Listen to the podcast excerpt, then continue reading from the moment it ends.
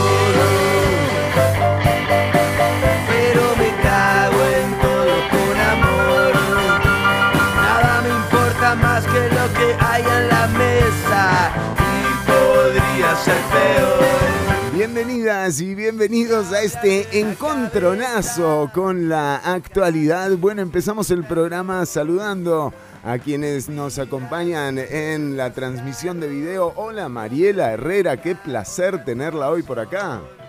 Siempre es un gusto estar por estos lados. Ve, ve que yo ya estoy presente consistentemente en el programa, a pesar de todo, a pesar de las, las múltiples charlas con recursos humanos y incluso, incluso presente cuando Ortuño no está presente. Mire, yo le quería decir, dos programas seguidos con Mariela Herrera es como la constancia llevada a la máxima expresión de este programa. ¿eh? O sea, no se pierdan el programa eh, de hoy. Hoy eh, un programa eh, sin restricciones, por lo menos hasta el próximo lunes estamos iguales, pero sí con una situación crítica y lamentable en torno a los anuncios que ha hecho el gobierno con respecto a la inminente saturación de los servicios médicos con dudas eh, generadas a partir de este video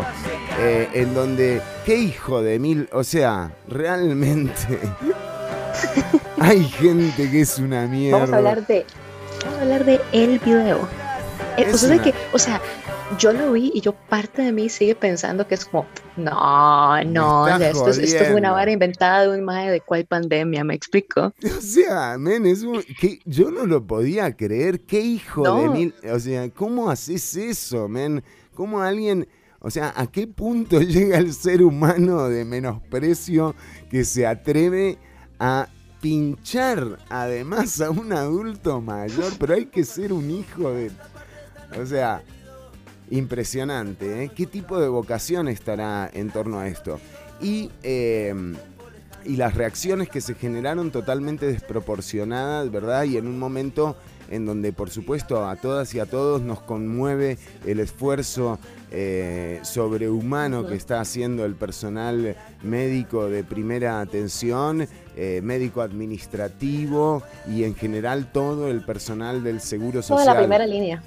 Sí, Sí. o sea, con, conmovidos por eso. eh, y digo, no, no, no tiene por qué entrar en juego ese cariño y esa admiración que sentimos todas y todos por eh, la caja costarricense del Seguro Social. Más bien lo que hay que pensar es cómo estos comportamientos eh, del ser humano eh, detestables, eh, los más bajos comportamientos del ser humano, eh, son transversales a cualquier sistema, A lo que sea. a Sí, lo sí, que sí. sea.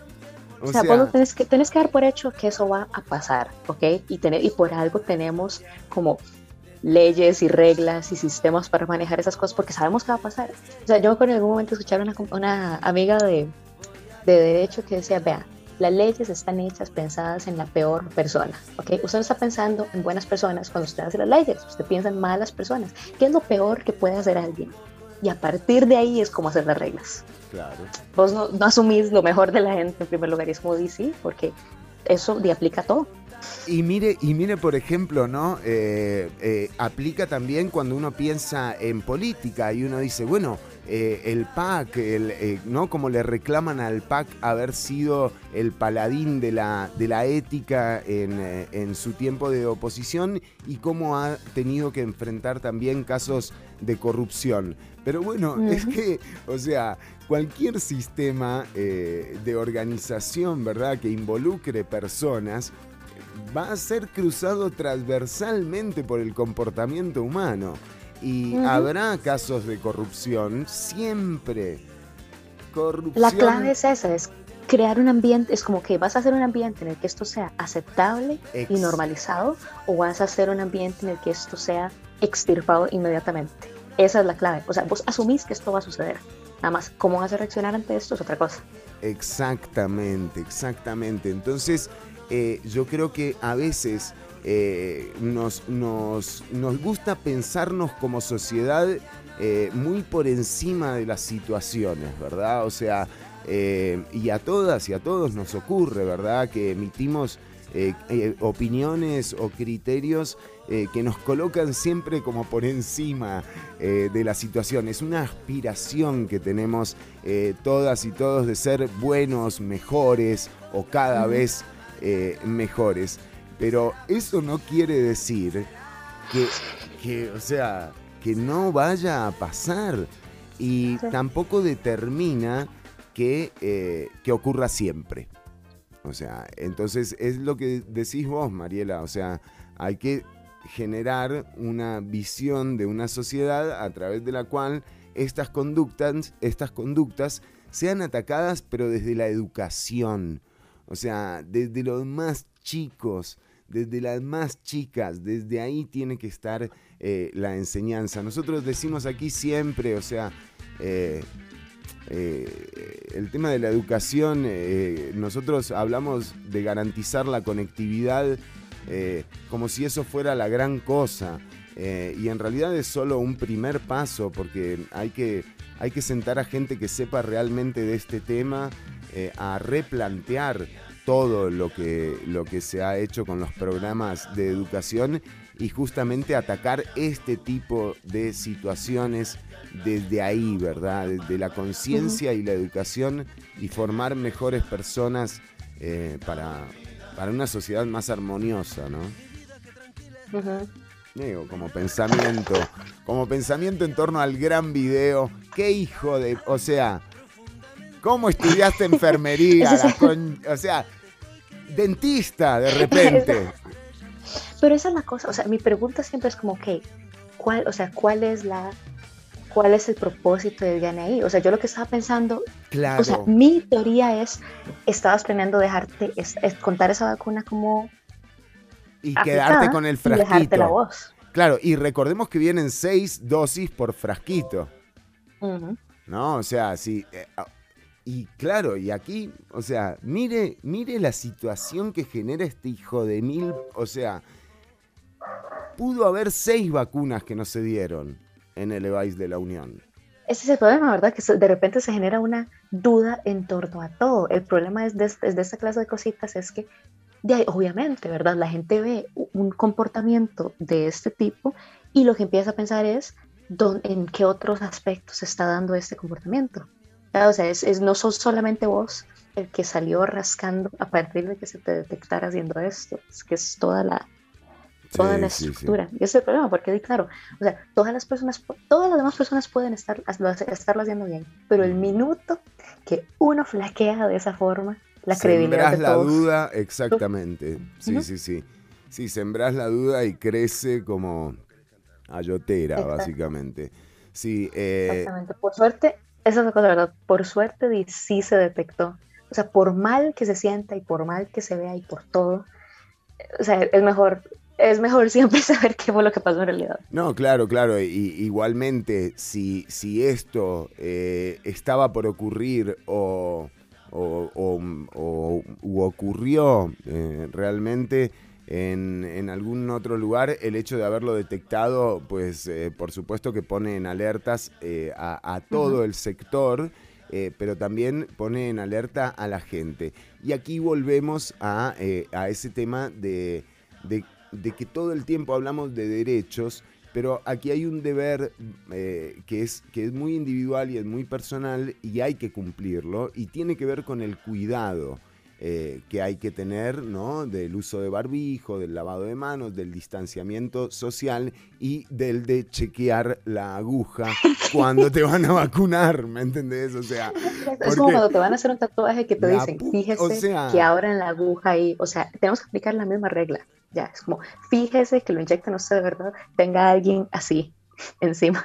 Bueno, y, bueno, pero, pero de nuevo, o sea, eh, también es parte de, eh, gracias a esa persona que, grabó y que asumió toda la responsabilidad completa eh, del proceso y que nos hizo ver a todas y a todos que, bueno, que desgraciadamente no somos inmunes a, esta, a este comportamiento humano, o sea, que, que, pasa, desgraciadamente eh, pasa, y que... Eh, las situaciones de crisis sacan lo peor y lo mejor de las personas. o sea, va por los dos extremos aparecen en esta clase de situaciones. Sí, y hablando de, de lo mismo, digamos, la UCAEP, o sea, impresionante lo de la UCAEP.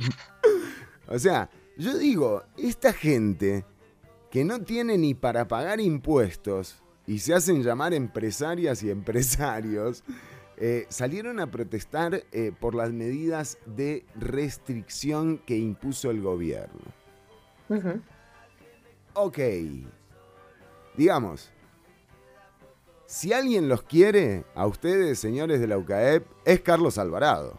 O sea, digamos, no pierdan ese fan porque se quedan sin nadie. O sea, su último fan. Exacto. no ataques al que te quiere. Es como que nosotros empecemos a hablar, imagínese de Jimmy Chávez, mal de Marco Hassen, eh, de, de, Huicho Fernández. Tenemos cuatro oyentes, o sea, empezamos a hablar mal de ellos, se nos van todos, ¿me entendés? O sea, UCAEP, controlate, o sea, behave. Un saludo para Gabriel, dice, solo a mí me parece demasiado actuado ese video de verdad me cuesta creer que alguien se atreva a hacer algo así con un teléfono grabado en, a medio metro de distancia. Es que esa es la cosa, por eso me Sevilla. yo, ¿qué pensaba? O sea, ¿qué demonios? O sea, ¿qué, qué pasó ahí? O sea, por eso es que yo, parte de mí sigue pensando como, ¿esto, esto es real? ¿Esto, ¿Esto no es real? O sea, a uno no. Es como, ok, es como ese caso famoso de en Estados Unidos del loco que se puso a meter como arsénico en los tarros de comida y que luego a partir de eso fue que crearon todas las leyes de sellar los tarros, porque, porque uno no, a uno no le entra en la cabeza que alguien lo haga, uno es como, no, esto...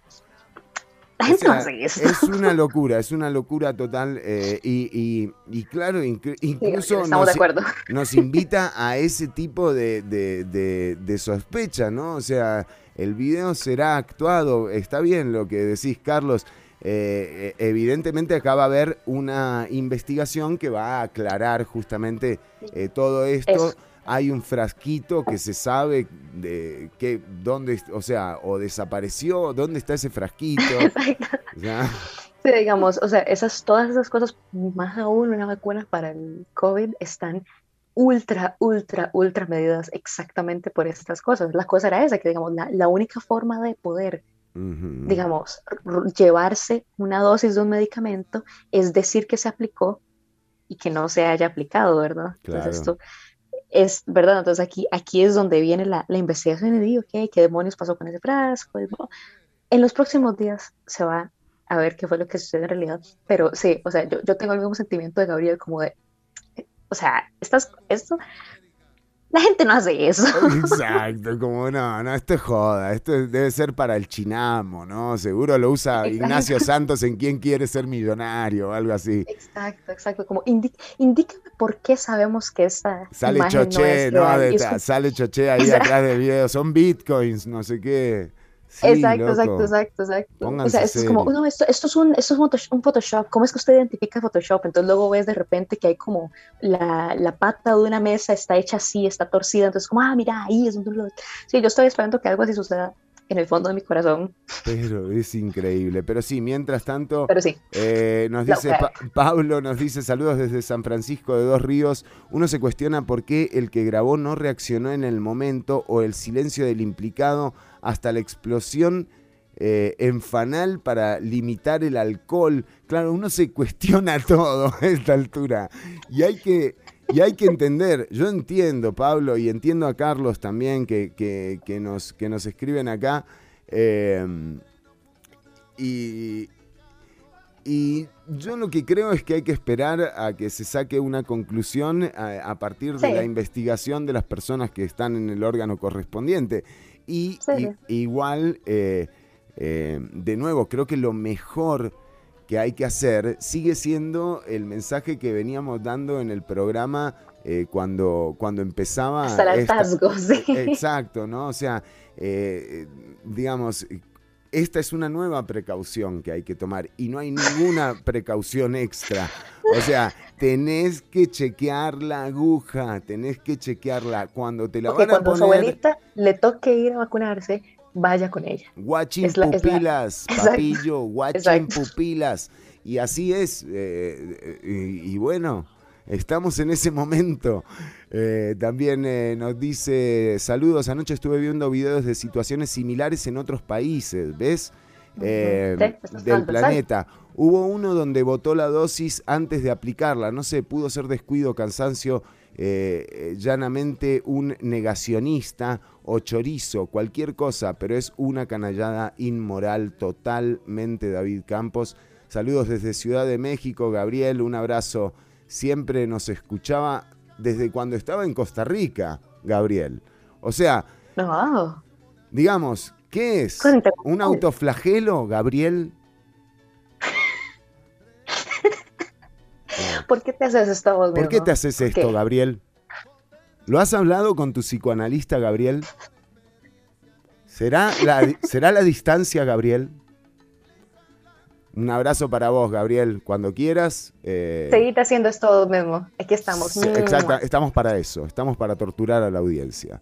Eh, también nos dice, correcto, esperar resultado de la investigación y seguir cuidándose, exactamente, porque eh, ese... Eso es lo que queda. Eso es, eso es, eso es, y cuidarse. Sí, es que esa es la cosa, o sea, honestamente aquí lo que estamos es como, estamos tirando ideas al aire, ¿verdad? Pero no, no tenemos absolutamente, nosotros tenemos la información que tiene cualquier otra persona. Bueno, ojo, ¿eh? tengo, tengo algunos datos suyos. Oh, oh.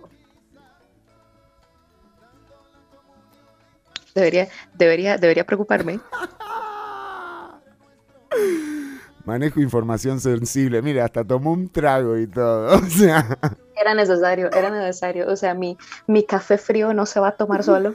Y, y, y sí. Y pasa el tiempo y se sigue enfriando. Miren, se le acabaron los argumentos, se le acabó todo, Mariela. ¿eh? ¿Se da sí, sí, sí, la verdad, honestamente, eh, estoy, estoy preparada para ser expuesta. No sé qué dije en Twitter hace tres años, que me va a venir a pedir. Yo escroleo, escroleo su, su, perfil de Twitter, ¿sabe cómo lo escroleo? Ahí, sí, voy sí, buscando. ese es el lugar, o sea, queridos redescuchas, o sea, si ustedes quieren encontrar suciedad de alguien, ese es el lugar, es el Twitter, el Twitter o el Facebook, así, de hace muchos años. Ahí es donde ustedes encuentran el dirt verdadero de alguien. Exacto. Bueno, eh, nosotros tenemos un programa cargadísimo de información, por supuesto que vamos a estar hablando de, eh, de las, eh, de las medidas del gobierno, también un poco de esta... de estas dudas que generan esas, esas medidas y, y, por supuesto también se encuentra sesionando las comisiones de la Asamblea Legislativa. bueno, ya estamos a puertas de un primero de mayo. Eh, en donde cambiará nuevamente el directorio legislativo. Los votos de la diputada liberacionista Silvia Hernández parecen estar eh, eh, firmes. por el otro lado, María Vita Monge cuenta con el apoyo de la fracción del PAC y esto no le alcanza, pero ni, digamos, para nada. O sea, no, no, no va a llegar, a lo sumo tendrá 10 votos. pero ¿qué es lo que pasa? Como todo primero de mayo, a mí me tocó cubrir y, saludo, o sea, con un recuerdo gratísimo eh, y con un cariño enorme y un respeto eh, por una colega que partió, que es Silvia Carbonell, con quien me tocó cubrir dos primeros de mayo. Eh, son 14 horas de cobertura, es insoportable. Al segundo primero de mayo le dije yo esto nunca más, o sea, viste, a la, cuarta hora ya decís cualquier estupidez, o sea, ya después de cuatro horas de transmisión, o sea, ya uno empieza a decir pelotudeces. Pero pero pasa de todo en un primero de mayo, o sea, ocurre eh, lo impredecible, así que eh, no sé si Silvia Hernández eh, realmente está tan sólida como ella cree y creo que quien podría revertir un poco la condición de los votos en el plenario sería una, una candidatura que se presente de don Eduardo Cruikshank. Así que ojo, ojo con las sorpresas eh, mañana primera de mayo. Pero tenemos un programa cargado de información. Usted también tiene data, Mari. Yo tengo data, es que es la cosa, ¿verdad? O sea, han, pasado muchas cosas en el ámbito político y de salud esta semana. Este, y por supuesto que tienen su lugar, pero el problema es que desde yo tres semanas les vengo prometiendo la puñetera noticia acerca de cómo se están adaptando los cultivos de café en nuestro país ante el cambio climático. Y honestamente, para continuar con mi, con mi pequeña nueva sección que es una nueva realidad a la que hay que adaptarse porque ya valimos sí. mierda. Exacto. Este, entonces, les voy a hablar un poco acerca de este estudio para adaptar el cultivo de café ante el cambio climático, porque es algo que están, que está, o sea, al igual que el negacionismo de, de la pandemia, el negacionismo del cambio climático es algo real, lo que me parece súper gracioso porque ha sido, porque, o sea, los huracanes no es algo que vos puedas ignorar, ¿ok? El hecho de que los huracanes y de que los eventos climáticos extremos suceden más a menudo, no sé o sea, ¿cómo es que uno puede ignorar eso? Pero al parecer hay más de uno que puede hacerlo, así que bueno, este, pues les voy a hablar un poquito acerca de eso y les voy a hablar un poquito acerca de una tesis que se está desarrollando en este momento de Ingeniería Química de la UCR acerca de nuevas tecnologías para la desalinización del agua, que es un problema con el que también estamos teniendo que lidiar en este momento, porque en zonas que están que son cercanas al mar, zonas costeras o islas, eh, muy a menudo la mayor fuente de agua de la persona que vive ahí es son los mantos acuíferos, ¿verdad? Y eh, eso se acaba. Si vos los gastas con suficiente, eh, digamos, se van recuperando a lo largo del tiempo a partir del agua que cae de la lluvia y así. Pero el problema es que los mantos acuíferos, si vos sacas demasiada agua y no le permitís que se, eh, que se recupere, este, empieza a entrar agua de mar a ellos, si estás en una zona costera. Y en otras, digamos, en otras zonas que tal vez no están teniendo, no están recibiendo suficiente agua eh, fresca, agua dulce, o cuyas aguas dulces están contaminadas, la desalinización del agua marítima es marina es una posibilidad, ¿verdad? Aunque es cara y es compleja, es algo que sí se puede hacer. Además, de paso, shout out a toda la gente en Guanacaste que tiene que sufrir porque hay fucking campos de golf que insisten en, en regar el, pasto, el puñetero pasto con agua potable. Este, odio el golf, odio ese deporte nefasto, ok, todos practiquemos minigolf, que es divertido y no hace daño al medio ambiente. Sí, no es tan este, caro, además. Fuck you, golfistas. ok, ya, sorry. No, o mejor aún, no, no, no, dueños de country clubs de golf, ok, yo no necesito, nadie necesita 10 hectáreas de lo que solía ser un manglar para caminar de un lado a otro ligeramente. Okay. Con una pelotita. Impresionante. Pero sí, ok, eso esencialmente son las noticias que les traigo el día de hoy.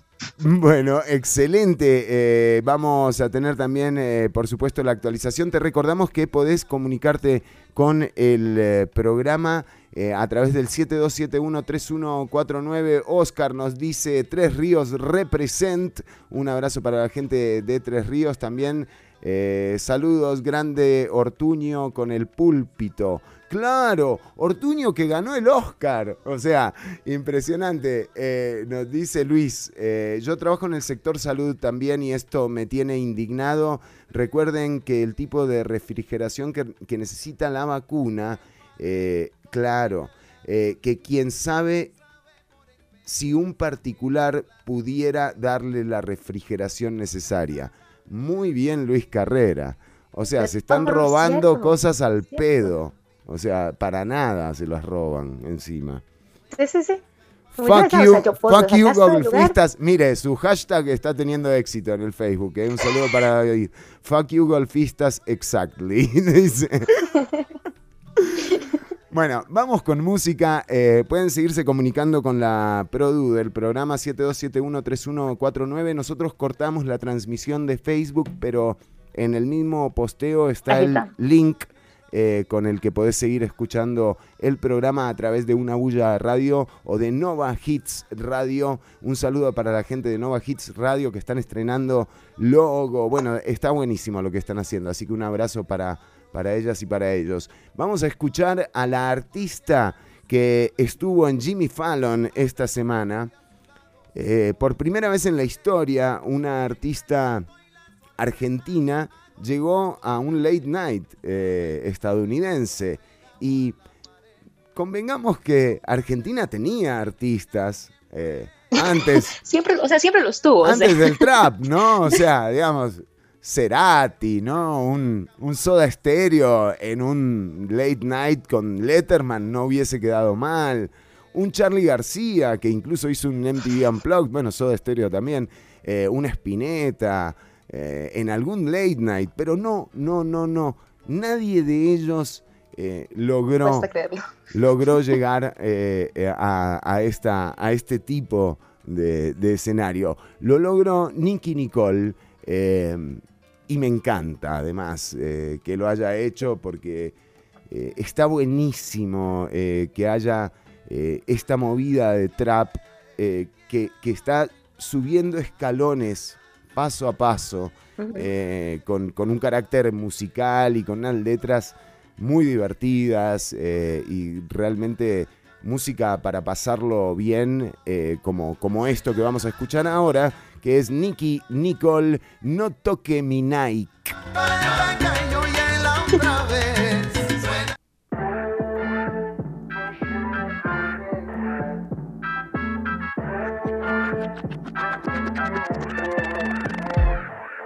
Sabes, yo no soy de las que tanto le meten. Igual no molestaría si no me compromete tú. Y yo hacemos lo que quiera, pero sabes que conmigo después de eso pichar. Ando en el sky peli como Richard Die. Mami, somos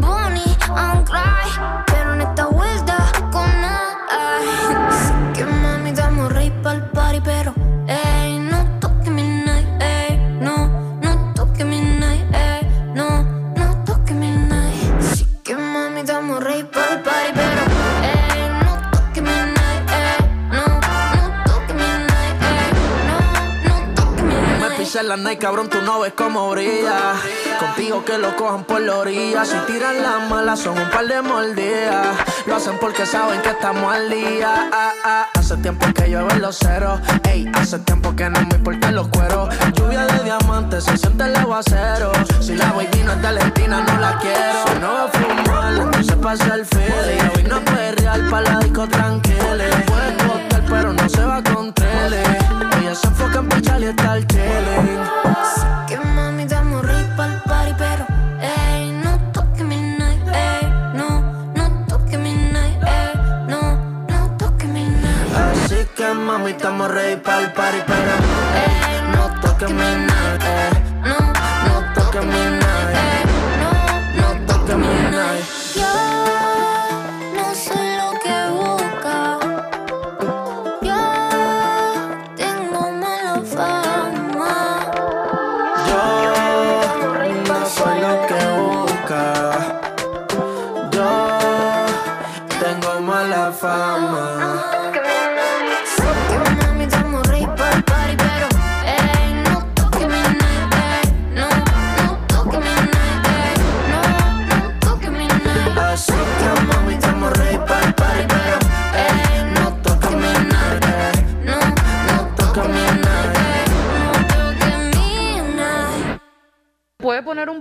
Es que esto parece realmente una cantina. Cambiaste el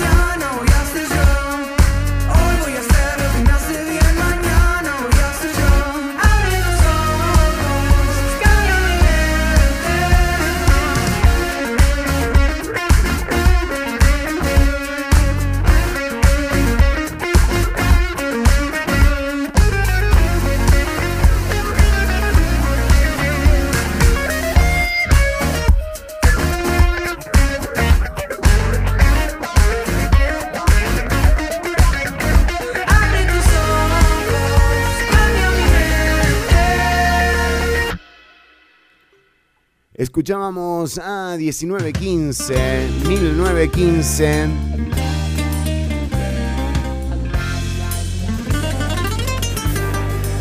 De un tiempo perdido. Bueno, y seguimos, eh, decíamos, eh, repasando un poco las, eh, las restricciones anunciadas eh, por el gobierno. Un momento bien particular el que estamos viviendo en el país. De hecho, eh, bueno, ayer me tocó ir a Casa Presidencial porque eh, estamos coordinando unas entrevistas para Rusia Today, para la gente de la televisión rusa. Y eh, y estando ahí, eh, uno, uno sí siente el, ambiente de preocupación que hay con la situación que se está viviendo. y, y realmente eh, lo que uno puede ver en, en las calles es ese, esa disposición a cumplir con la norma, eh, pero pero no se ve una manera en la que se pueda frenar eh, la actividad, como pasó, por ejemplo, en marzo pasado, en marzo del año pasado. Digo, no, no, no pareciera que, que esa sea la sintonía eh, de las personas, porque claramente eh, la pandemia donde más aprieta es en los ingresos de la gente eh, y de la gente que menos ingresos tiene. Entonces, realmente frenar una actividad en este momento para esas personas es, es no tener cómo pagar la luz, no tener cómo pagar alquiler, no tener cómo pagar el cable, no tener cómo pagar nada. Cualquiera de los servicios que para uno puede- podrían ser normales eh, y, de uso diario, bueno, en este momento hay gente que no tiene acceso a esos servicios porque, porque bueno, porque los ingresos han variado eh, notablemente. Eh, entonces, claro, no sé, ¿será esta la forma realmente de, de- frenar los contagios en los niveles que están? Bueno, el tiempo eh, se encargará de, de corroborarlo o de desmentirlo, ¿verdad? Eh, ¿Usted qué, qué impresión le dio el anuncio de ayer del gobierno? O sea, bueno, ok. Vamos a ver. Ajá. Este, me No voy a decir nada de lo que sé, Mariela. ¿Cómo, cómo, No se cómo preocupe. entrarle, cómo entrarle, cómo entrarle al asunto, digamos? Porque por un lado hay una fuerte eh, amenaza o posibilidad de que, de que entremos en una nueva onda de negacionismo. Claro. Bueno, o sea, ya está, ¿verdad? Pero que más de una persona vuelva a entrar en eso, porque claro, obviamente, digamos, esta es una situación muy precaria y como todas las situaciones complejas afectan más a las personas que están en la posición más vulnerable, ¿verdad? O sea, eso que está oyendo de la, la boda esta de 300 personas que se dio, digamos, lo que suele suceder es que hay un sector de la población que se percibe a sí mismo como intocable y otro sector de la población que está muy consciente de que cualquier situación eh, compleja lo va a afectar más. O sea, tanto, digamos, tanto en enfermos, digamos, literalmente de enfermos por el COVID-19, como en trabajo, ingresos, como lo que estamos discutiendo en este momento. Ahora, digamos, mi, mi, digamos, yo en- entiendo por un lado, este, que no, que bueno, que un montón de personas no quieren obviamente que se cierre de nuevo y entiendo que el, el approach a los cierres y a todo este proceso de, de ok, el, el- como lo habían llamado en algún momento el año pasado, como el, el y el martillo, ¿verdad? Como que abrimos y cerramos y vamos así, se, No, parece Se que el martillo se lo escondieron, ¿eh?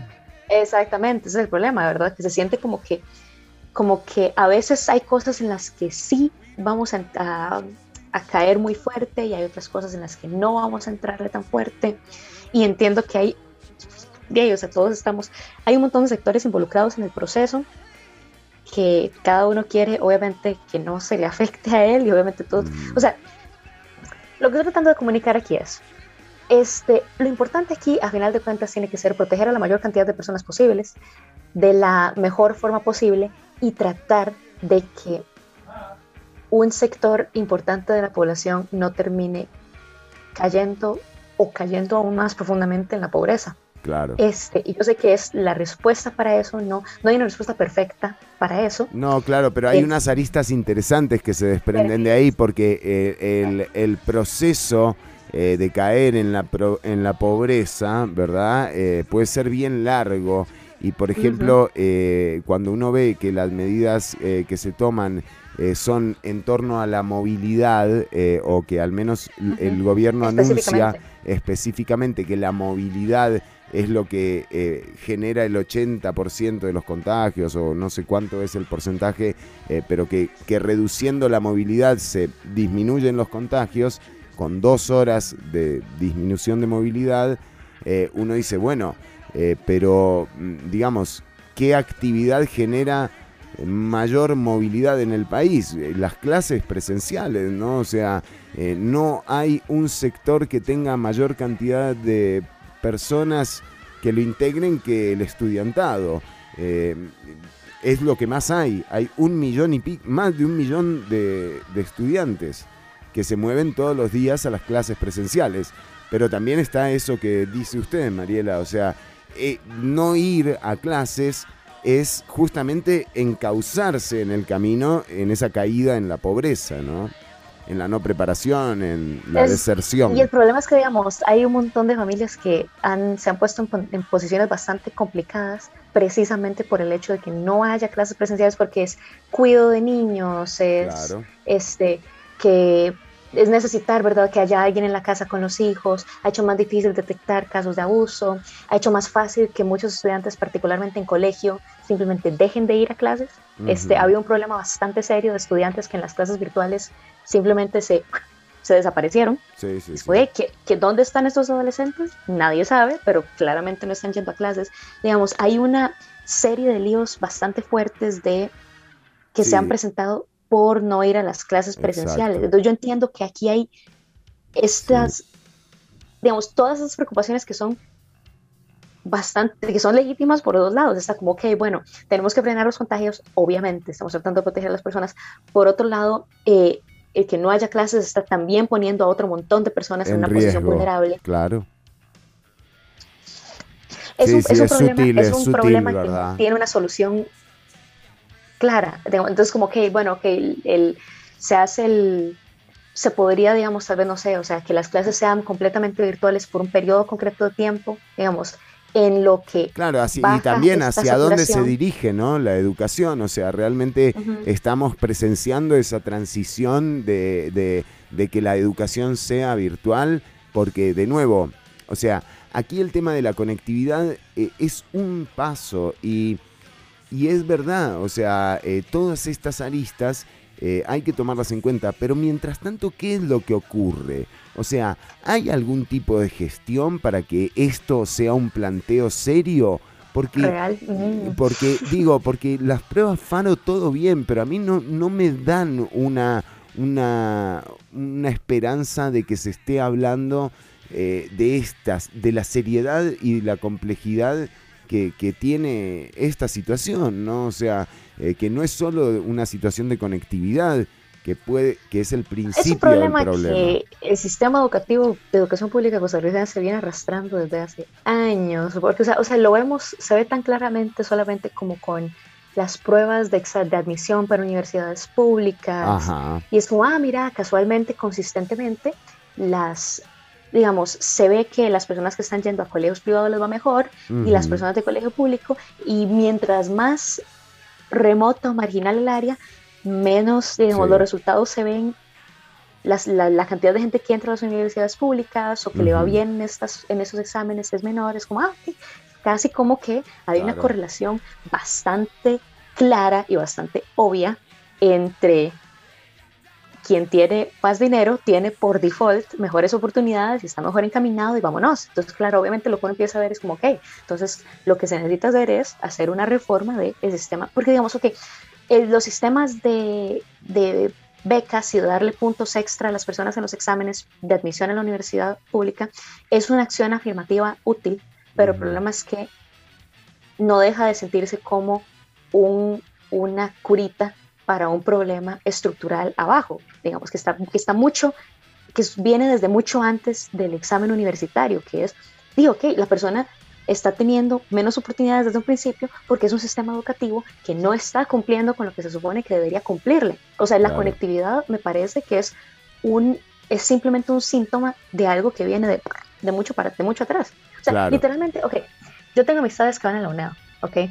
Hasta este momento Sí, es que la UNED UNED logró sería- genuinamente ser exacto. una universidad a distancia. Exacto. Hasta este momento con la pandemia fue que se movieron para eso. Porque antes de eso había un montón de, digamos, lo que, lo Las que me contaron era sedes. como, no, es que yo tengo tareas que tengo que dar Exacto, en las físico tutorías, y no exacto. entregar por Sí, sí. Y es como, ah, ok, o sea, esto lo que está haciendo es revelar que hay un montón de líos que hemos como estando, o sea, empujando debajo de la, de la alfombra y que de repente son tremendamente sale obvios todo. porque estamos en medio de una pandemia. Claro. Entonces, o sea, a lo que estoy tratando de ir con esto es que esto es la, la situación actual, lo que nos está obligando es a volver a ver cosas que habíamos estado logrando ignorar desde hace demasiado tiempo. Claro, claro. Y lo que está haciendo simplemente es como, ah, mira, esto ya de repente, de repente no lo puedes ignorar, porque de repente el problema de las clases presenciales y de la conectividad y todo lo que estamos viendo en este momento y lo que estamos discutiendo aquí en torno a la pandemia, o sea, ya de repente es algo que no podemos hacer como que no existe. Claro. Sí, sí, el Y problema es real. un no hay, no hay cómo, no hay cómo entrar en una, en, no hay cómo, o sea, por más que seas un conspiranoico, eh, ya superó esa barrera esto, o sea, ya no hay forma, digamos, ya es una realidad tangible, ¿no? O, o un negador. Eh, o sea, aquí está pasando esto. Sí, eh, no, es como que falten los, no es como que falten los conspiranoicos, ¿verdad? De Sí, todas sí, formas. sí. Pero, y el problema es que la, la, pero lo que, no, lo que nos pone eso al frente es como, ok, ¿qué, qué dirección? ¿Qué dirección vamos a empezar a seguir a partir de acá? ¿Y qué vamos a empezar a exigir a O, partir de acá? o se está tomando alguna dirección O si- también. Exacto, porque, pues como, ojo. ok, o se está tomando la dirección adecuada. Nadie, no, y, y cuál es? O sea, porque es que no sabemos, no sabemos. Miren, eh, hay, un gran tema aquí, eh, que, que justamente eh, uno tiene que ser muy, muy delicado a la hora de tocarlo, porque podría llegar a sonar como una posición negacionista, y no lo es. O sea, esta situación es real. Eh, pero ¿qué está pasando a partir de esta situación? O sea, ¿qué es lo que se está llevando a cabo con la pandemia? ¿Qué es lo que ocurre con la gente metida en las casas y eh, con eh, los señores y las señoras diputadas legislando en torno eh, a las presiones que tienen? Y digo, con la gente en las casas, la única presión que llega al poder político es la presión de la UCAEP. Y aquí sí se están tomando decisiones. O sea, sí se está legislando. Se está legislando además en contra del código de trabajo. O sea, aquí hay un, atropello a los derechos laborales se ha generado a partir de esta pandemia, que cuando uno eh, empieza a analizar y a ver eh, la- las tendencias que hay globales, uno se da cuenta que en realidad mientras hay un sector totalmente desarticulado, con miedo, metidos en las casas, hay otro sector que se reúne en Davos y que tiene un plan y que el plan tiene un nombre, se llama The Great Reset. Así le pusieron en Davos. Y el G20 estuvo reunido en enero pasado y hablaron del Great Reset. Entonces, es un reset. ¿Quiénes lo determinaron? ¿Qué es la Agenda 2030, por ejemplo? ¿Alguien sabe qué es eso? ¿Alguien escuchó hablar de la Agenda 2030? Los objetivos del 2030 firmados por 198 países. ¿Eh? 17 puntos que tienen que ver con un poco lo que está pasando. Cuando uno ve, por ejemplo, este auge eh, en eh, medios de comunicación, ¿verdad? Con artículos sobre los nómadas digitales, eh, esta nueva condición de trabajo a través de la cual hay empresas que contratan gente que puede trabajar desde cualquier parte del mundo, hacer equipos de trabajos virtuales y concretar proyectos. Tan publicitada, ¿verdad? Como la nueva forma de trabajo, forma parte también de esa agenda de- de- del Great Reset. ¿Por qué? ¿Qué son estas empresas que contratan gente fuera? Estas multinacionales, eh, en su mayoría con origen estadounidense, se liberan de pagar impuestos a la hora de contratar gente de afuera. Y cargas sociales, por supuesto. A su vez, las personas contratadas no pagan cargas sociales o pagan seguros voluntarios, ¿verdad? Y con esto las empresas empiezan a separarse de esa responsabilidad que tenían con el Estado y la empiezan a depositar individualmente en los individuos, ¿no? Obviamente, individualmente. Eh. Eh, pero digo, en las personas, ¿no? Y vos te tenés que hacer cargo de tu seguro social, de tu De pensión, tus derechos. de tus derechos, exactamente. Y anda a ver si pagas una aseguradora privada, si pagas el INS, si pagas la caja, eh, ¿no? Y con esa idea de que el mercado define un poco la, la condición, hay empresas que se quitaron un peso gigante de encima. Porque si uno a la UCAEP que la UCAEP, ojo, no son todas las empresas. Es re injusto señalar a la UCAEP como un conglomerado de todas las empresas. Son cada vez menos. Son creo que cuarenta y pico. Eh, son... Todas las cámaras se van de ahí, o sea, no, no queda nadie en la UCAEP.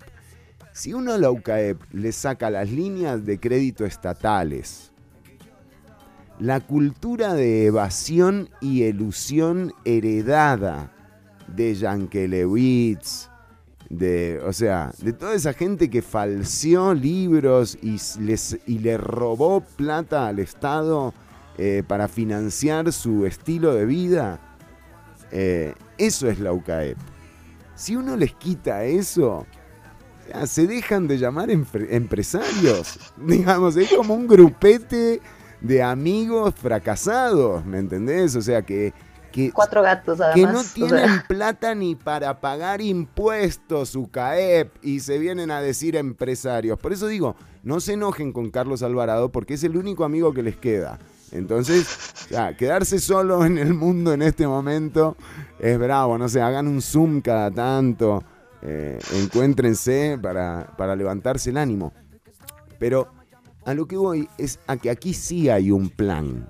Aquí hay un plan claro, sí hay una pandemia, como le dicen, pero no tiene que ver con el virus. El virus es real. El virus está ahí, está matando Siento gente. que esa, esa es la clave, esa es la clave Exacto. señalar. Es como, ok, o sea, digamos, la, una situación social compleja es útil para algunas personas para empujar ciertas agendas. Exacto. Obviamente en este momento 99% de la población está preocupada por el COVID porque el COVID mata gente. Y esta es la cosa, esto no es algo que es como que está apareciendo en este momento, esto es una tendencia social que estamos viendo en el mundo desde hace ya bastantes años. O sea, la entrada de Exacto. empresas como Uber, como Rappi, como esa clase de cosas a nuestro país son un síntoma de esta tendencia a lo que dicen el gig economy, ¿verdad? La, la economía en la cual vos tenés tu brete como muy, muy, muy específico con esta compañía y no hay en realidad una conexión entre vos y la compañía y vos sos un trabajador totalmente temporal y la compañía no te paga nada, digamos, ninguna seguridad social, lo único que te paga es tu, tu humilde porción porque técnicamente sos, porque vos técnicamente no sos un empleado, vos sos un, ¿cómo es que le dicen? Un cooperador. Colaborador, le dicen. sí. Colaborador, sí, sí. exactamente. Vos sos un colaborador de la empresa, por lo tanto tiene que hacer eso. Y esto aplica para, o sea, Google es famoso porque el 60% de su Claro. fuerza laboral son esta clase de trabajadores a los que como no son empleados, no tiene por qué pagarles ninguna clase de seguridad social. O sea, esto no es algo, digamos, es que incluso, o sea, no me agrada el término, ¿verdad? Como pandemia, así, porque lo que hace sonar es como, Sí. que, oh, Dios, están los Illuminatis planeando esto. No, No, es que esto es no. una, una Es un- tendencia empresarial. E- se Exacto, viene llevando a cabo económica. desde hace años. Totalmente, Exacto, es totalmente. Es económica, total.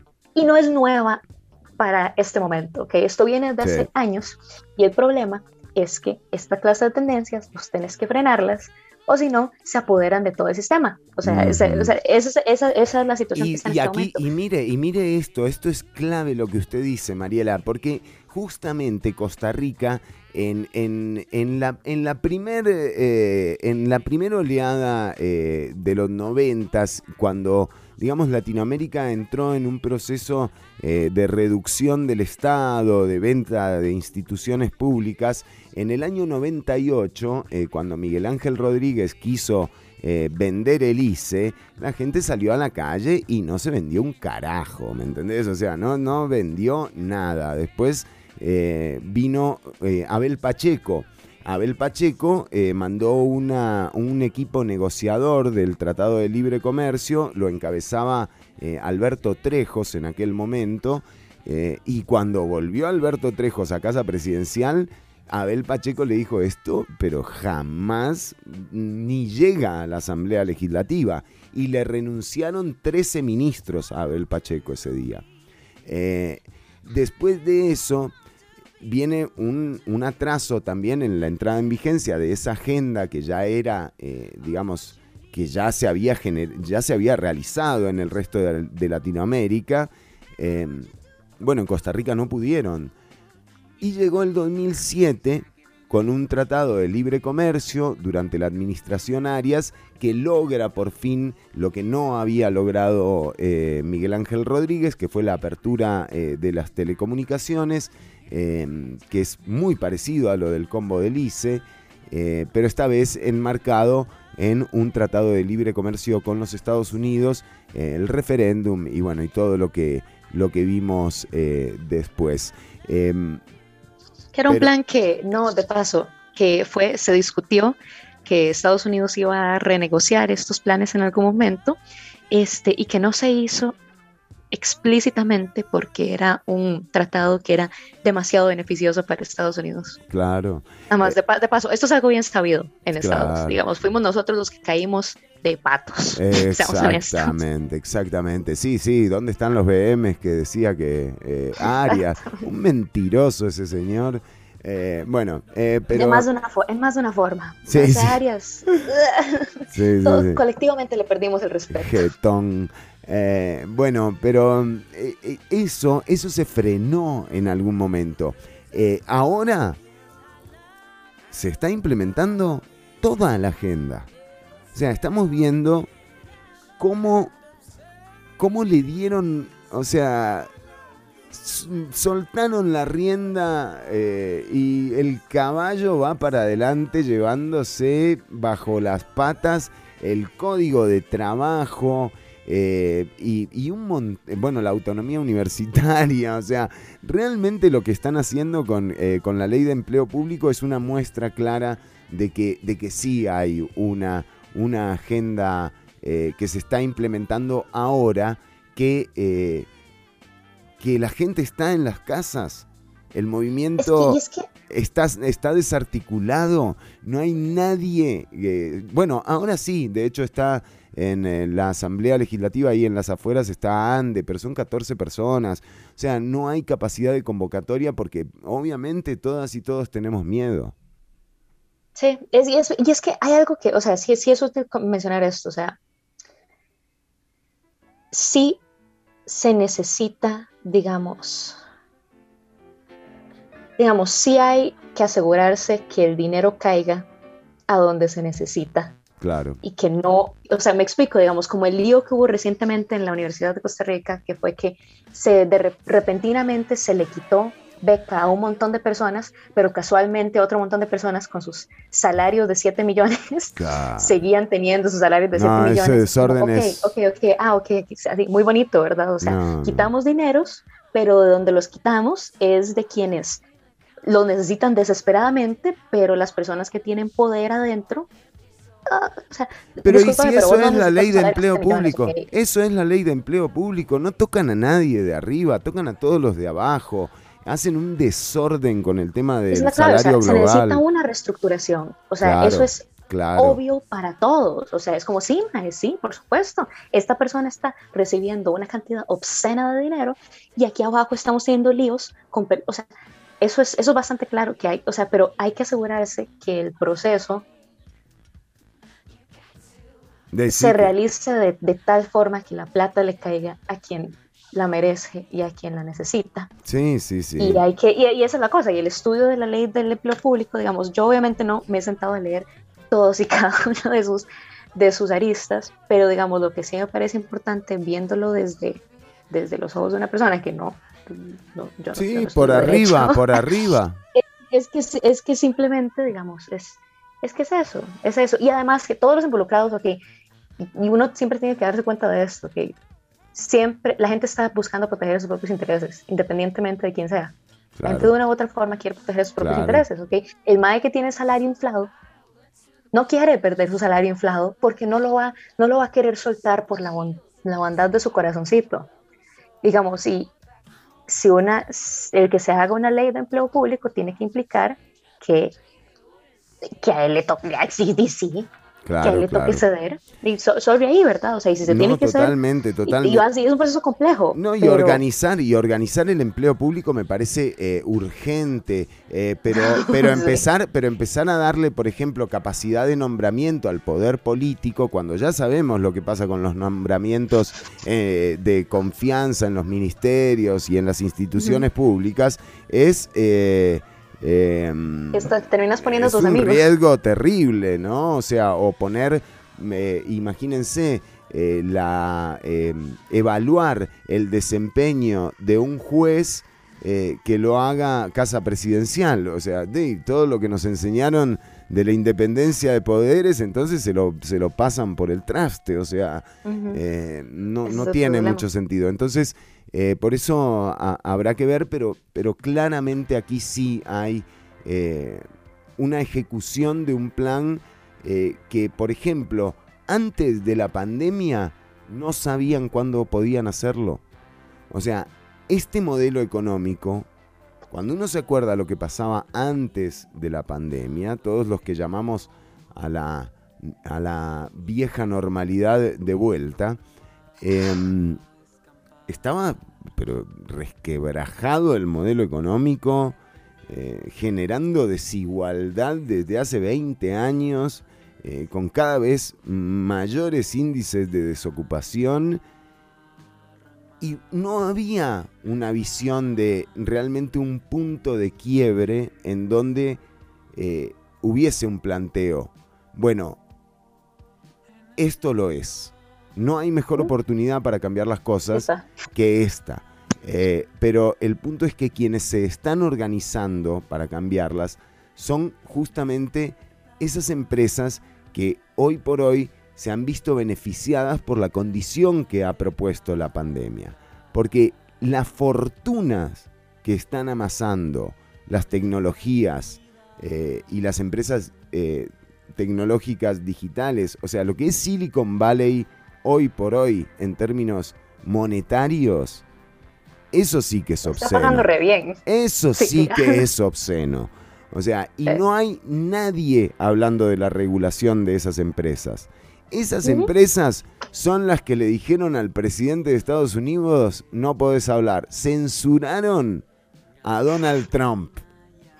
Y yo encantado de que lo censuren, pero... o- Pero- o sea, ojo, porque eh, digo, ¿en qué momento no te van a cortar a vos también cuando no les convenga lo que estás diciendo? ¿Me entendés? Ese es el ¿Qué nivel de método tenés para hablar? Exacto, ese es el nivel, ese es el nivel de empresas que están definiendo la agenda de lo que va a ocurrir después de la pandemia. Y hay que estar eh, informados e informadas de esto, porque del otro lado no hay nada. O sea, de- del otro lado del gran reset, no hay nadie planteando que Google, eh, Twitter, Facebook y todas las empresas de Silicon Valley tienen que eh, ayudar a salir de esto. O sea, Sí. que ese Sí, modelo o sea, y el 5G, o sea, si no, 5G, no, 5G es, eh, es clave en este desarrollo. Por eso también eh, van, a, van a tratar de implementarlo cuanto antes, porque la banda 5G, eh, que de hecho, por ejemplo, en China funciona a pleno, ¿verdad? O sea, eh, la banda 5G se frenó por el conflicto que hubo entre Estados Unidos y Huawei con Donald Trump, justamente. Y, em, pero si no, ya sería una realidad. Ya lo es en Wuhan, por ejemplo. En Wuhan eh, las casas ya no tienen llaves, o sea, todo, las puertas se abren con, con reconocimiento de retina. Eh, el control de la pandemia en China ha sido justamente, eh, trasciende los laboratorios. En China vos tenés en ciertas ciudades, ¿verdad? Unas aplicaciones que van con vos en el teléfono, por supuesto, y si en algún momento vos tenés síntomas y te haces una prueba y da positivo, a todas las personas que estuvieron en tu recorrido o con vos a las mismas horas en las que vos estuviste siendo positivo, les va a llegar un mensaje en el que les dicen usted estuvo con una persona que dio positivo. Y con esto las personas eh, se, se autoguardan. O sea, ese es el... Eso es, eso es muy confusiano. Eh, pero mm, digo que mm, los tipos entienden que su deber cuando estuvieron con alguien Es guardarse. contagiado es, guardar, es guardarse. O sea, se acabó, ¿me entendés? pero digamos, aquí es que Pero imagínate acá la UPAD, o sea, imagínate acá con, con el tema de la UPAD, eh, ponerle una aplicación a la gente para que, eh, para que sigan sus recorridos y sus actividades diarias en, en pos de en pro de controlar una, una situación como una pandemia que China tiene controlado. Y esa es la cosa, digamos, ok. Me, digamos, aclaraciones. Digamos, aquí Fernando está mencionando eh, la tecnología 5G, que es como viene con, ¿verdad? Toda esta situación que tenemos en este momento, de estos conglomerados enormes tecnológicos.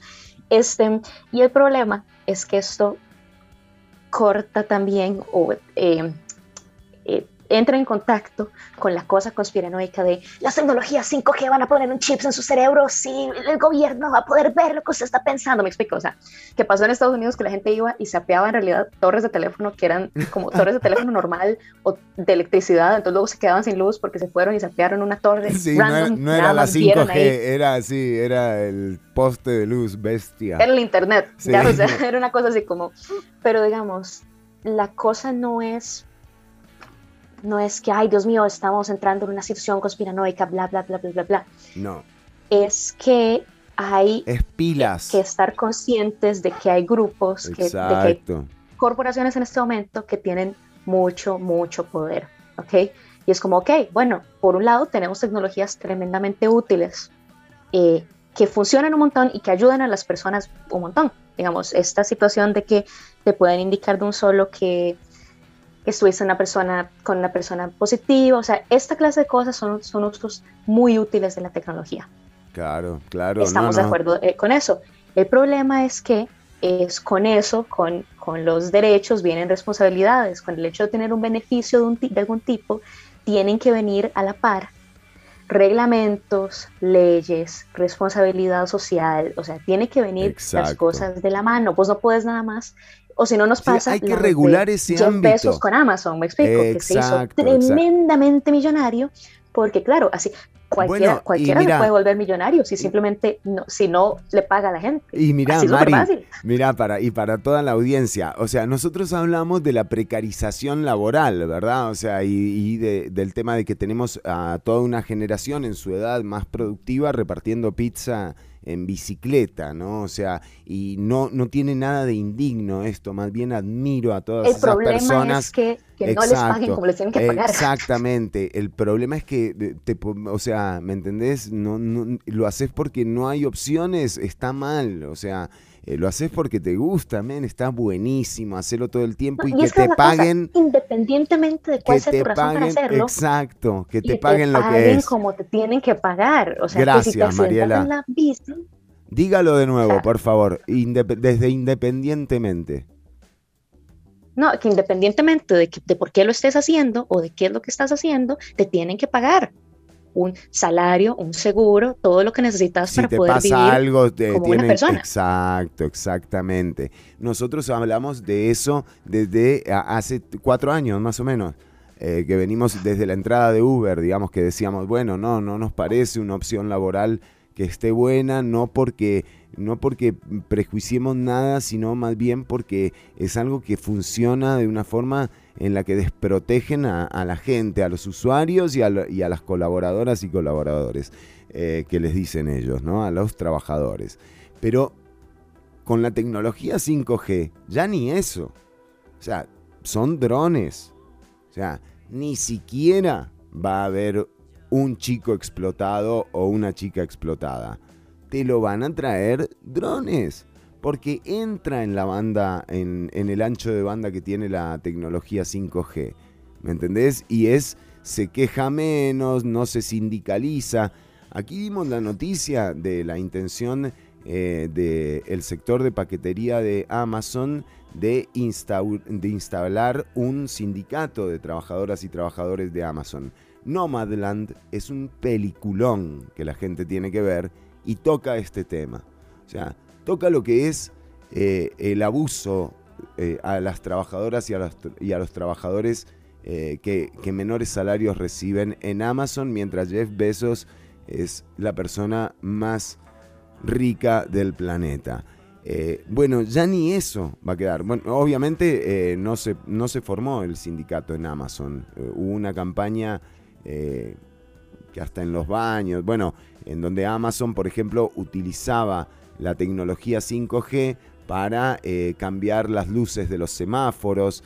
Entonces, eh, cuando, cuando había salida de trabajadoras y trabajadores, cambiaban las luces de los semáforos, los ponían en rojo y les metían panfletos y les decían que si se sindicalizaban iban a tener problemas y bueno, eh, esta, esta historia, ¿no? Así que Amazon... Y es que esa es la cosa, es eso, o sea, no es, digamos, no es la tecnología 5G en sí. Me explico, es, Exacto. en mi opinión, digamos, no es la Ex- tecnología 5G en sí. estoy Digamos, de la, la acuerdo con 5G usted. El problema, es que, el problema es que uno suena como un conspiranoico, ¿verdad? No es, es que esa es la cosa, no es la, no es la tecnología 5G. El problema está en que la tecnología se usa de formas que le hacen daño a las personas y se puede, se puede usar de formas que le hacen daño a las personas si vos no estableces leyes, porque obviamente a la corporación para la que trabajas no le interesa en lo más mínimo que vos vivas, ¿ok? Vos sos un trabajador prescindible. Claro. ¿no? Amazon no le interesa, o sea, Amazon su riqueza la construye a partir de no pagarle a las personas, pero no le interesa en lo más mínimo que esas personas estén bien, porque claro, si vos estás más o menos bien, vos puedes decidir irte. Si la situación que tenés te permite irte, lo vas a hacer. Exacto. Así de fácil. Sí, sí, no, por eso digo, por eso digo que no entremos en, en la idea esta conspiranoica, pero sí entremos en, en la idea de que están gestionando eh, aquí una condición a futuro de la que eh, no sabemos nada. O sea, ese es el tema, ¿me entendés? Y, y en la que estamos totalmente desarticulados, o sea, como eh, los movimientos sociales están desarticulados, está todo el mundo en la casa, a quienes les llegan, quienes llegan a las cúpulas de poder ahora, son, son estos señores, o sea, ¿me entendés? De la UCAEP, y porque ellos tienen la puerta abierta, anda a entrar vos a hacer lobby a la Asamblea Legislativa, vas a dar la patada en el orto que te pegan. Eh, o sea, esa es la realidad. A estos lugares se llega con protesta social. Esa es la presión que tiene, eh, eh, la capacidad de presión que tenemos las personas de a pie. O sea, si no es en la calle, no pasa nada. Miren lo que ocurrió en Chile. Chile estaba a puertas de traerse la constitución de Pinochet abajo. La elección eh, de constituyentes iba a ser en abril. La tuvieron que pasar. O sea, no se hace la elección. Ya eh, aquí estamos viendo cómo el PAC y el Partido de Liberación Nacional lo está valorando, pero ya el PAC anunció que va a posponer la asamblea eh, interna. Eh, digo, eh, todas estas cosas que están ocurriendo vale la pena tomarlas en cuenta como para tener un panorama un poco más amplio y entender que, que hay que participar, que hay que buscar una forma de participar en esta discusión, eh, porque si no, eh, ese Great Reset va a ser de nuevo que nos la van a poner, o sea, doblada y con arena, ¿me entendés? Así te lo digo. Así de, eh, de duro es esto que se está que se está planteando, Se está ¿no? Sí, sí, sí. Sí, es, es- es que esa es la cosa, ¿verdad? Es que, digamos, una, una situación de crisis da para el que no se ve tan afectado, se mueva Sí, porque no se ve tan afectado. exacto. Eh, ese, es el, ese es el problema. A Besos en su mansión, él no, él no tiene una pandemia. Exacto. ¿A él qué le importa? Sí. El mae no le importa, lo que le impo- a quienes les importa es a los maes que trabajan en los, en los famosos warehouses de Amazon que no tienen tiempo para ir al baño. Vean Nomadland. Recomendémosle, metámonos en la. Ya que Ortuño no viene hoy, ¿qué pasó con Ortuño? Eh, metámonos en su sección y recomendémosle a la gente que vea la película, creo que ganó el Oscar, ¿verdad? Ah, Nomadland. Su actriz principal, Frances McDormand, ganó el Oscar. ¿Y qué, qué película ganó el Oscar? Yo No creo sé. que fue Nomadland, de hecho, también, ahora que lo estoy pensando. Por eso, no, no sé, no sé, yo no sé, pero, Es pero, la pero, cosa es que razón los Oscars. Sí, eso es muy véanla, y véanla, véanla porque está buenísima. Habla de esto, eh, expone Sí. un poco las condiciones en, a la que estamos llevando a nuestra gente eh, y, y, y de nuevo, un, un deterioro como el que se planteó, por ejemplo, en los últimos 40 años de gestión o 30 años de gestión, como el que eh, hablábamos al principio, ese del que eh, Costa Rica pudo zafar eh, de alguna manera en los noventas, em, Ujú. lo único que nos trajo es a una condición espantosa, digo, en la que hay países que no tienen camas para, para atender a sus enfermos. Ese es el modelo económico que, eh, del descarte, del, del no interesarte por la condición y la situación de- del otro. Entonces, Las personas desechables. Exacto, esa teoría de lo desechable no va. Vamos, eh, eh, tenemos que modificar eso de alguna forma eh, para que la agenda sea un gran reset, como lo plantea, pero con una participación más activa eh, de, quienes, de quienes nos vamos a ver afectadas y afectados por ese gran eh, reset que está planteando eh, tanto Davos como, como el G20. Mariela, Sí, mire, se nos hizo, que- dijimos, un bloquecito corto, ¿verdad? es que, ok, es que hay muchos puntos que discutir, ok, eso es lo importante. Este, esto, la situación de la pandemia nos ha presentado una, una serie de cuestiones muy grandes, muy importantes, acerca de lo, queremos, lo que queremos hacer con nuestra sociedad y cómo nos debemos mover a partir de ahora, y vale la pena tratar de decirlo con claridad, porque si no, de usted y yo van a ser tomados como sound bites de cosas completamente fuera de contexto y vamos a quedar sonando muy mal, ¿ok?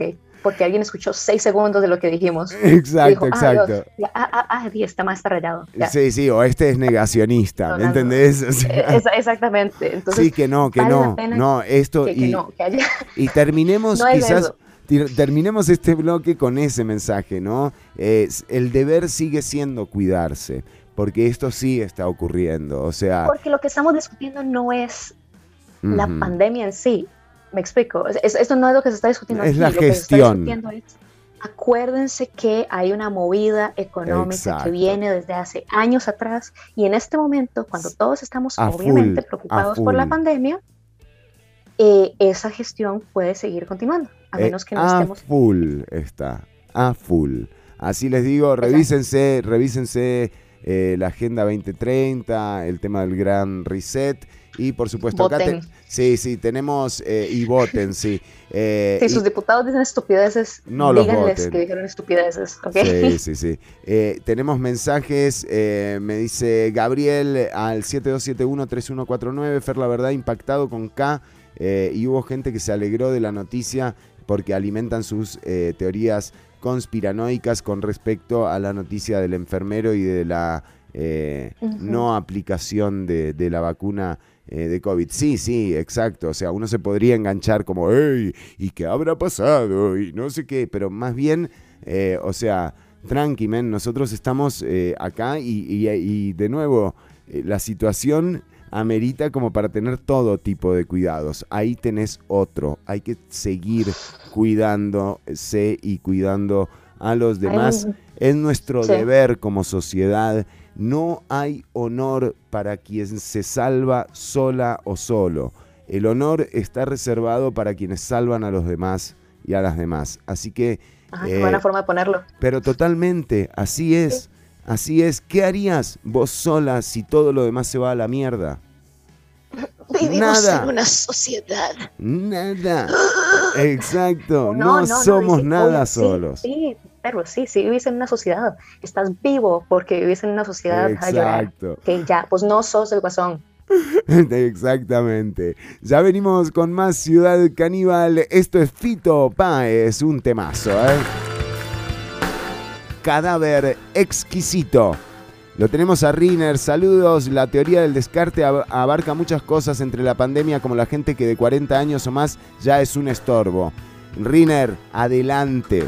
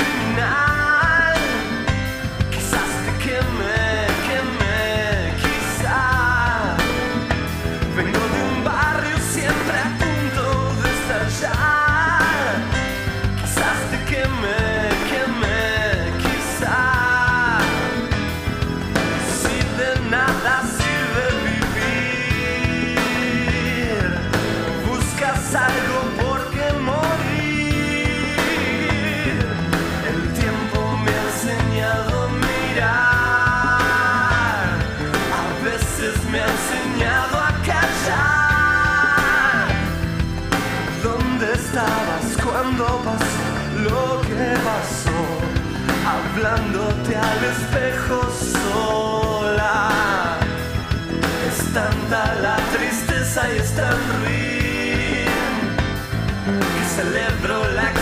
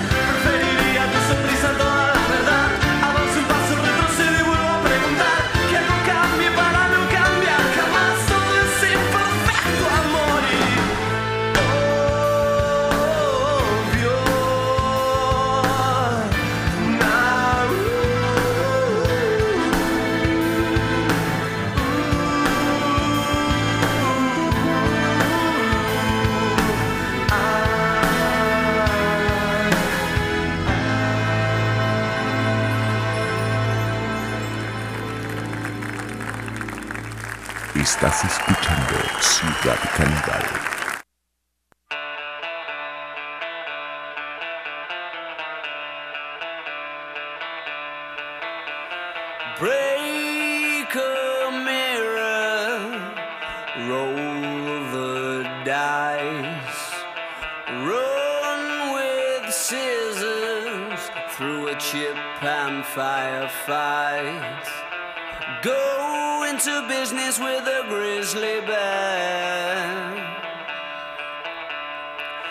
But just don't sit down, cause I've moved your chair.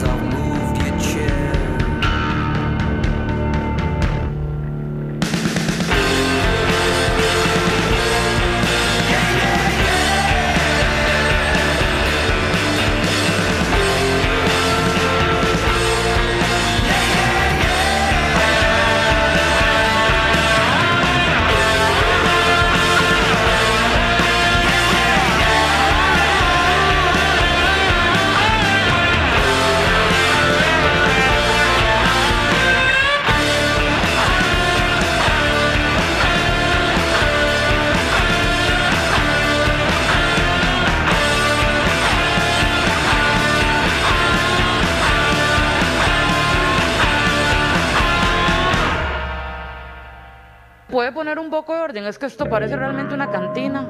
Con Fernando. Con Fernando trabajamos juntos en el.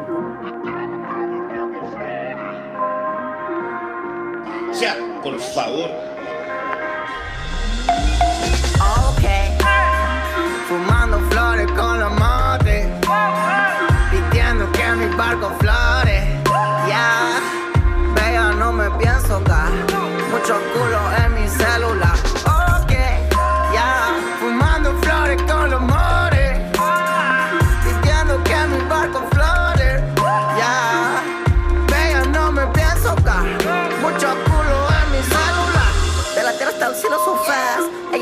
Soy uno más. En un solo nervioso de jazz.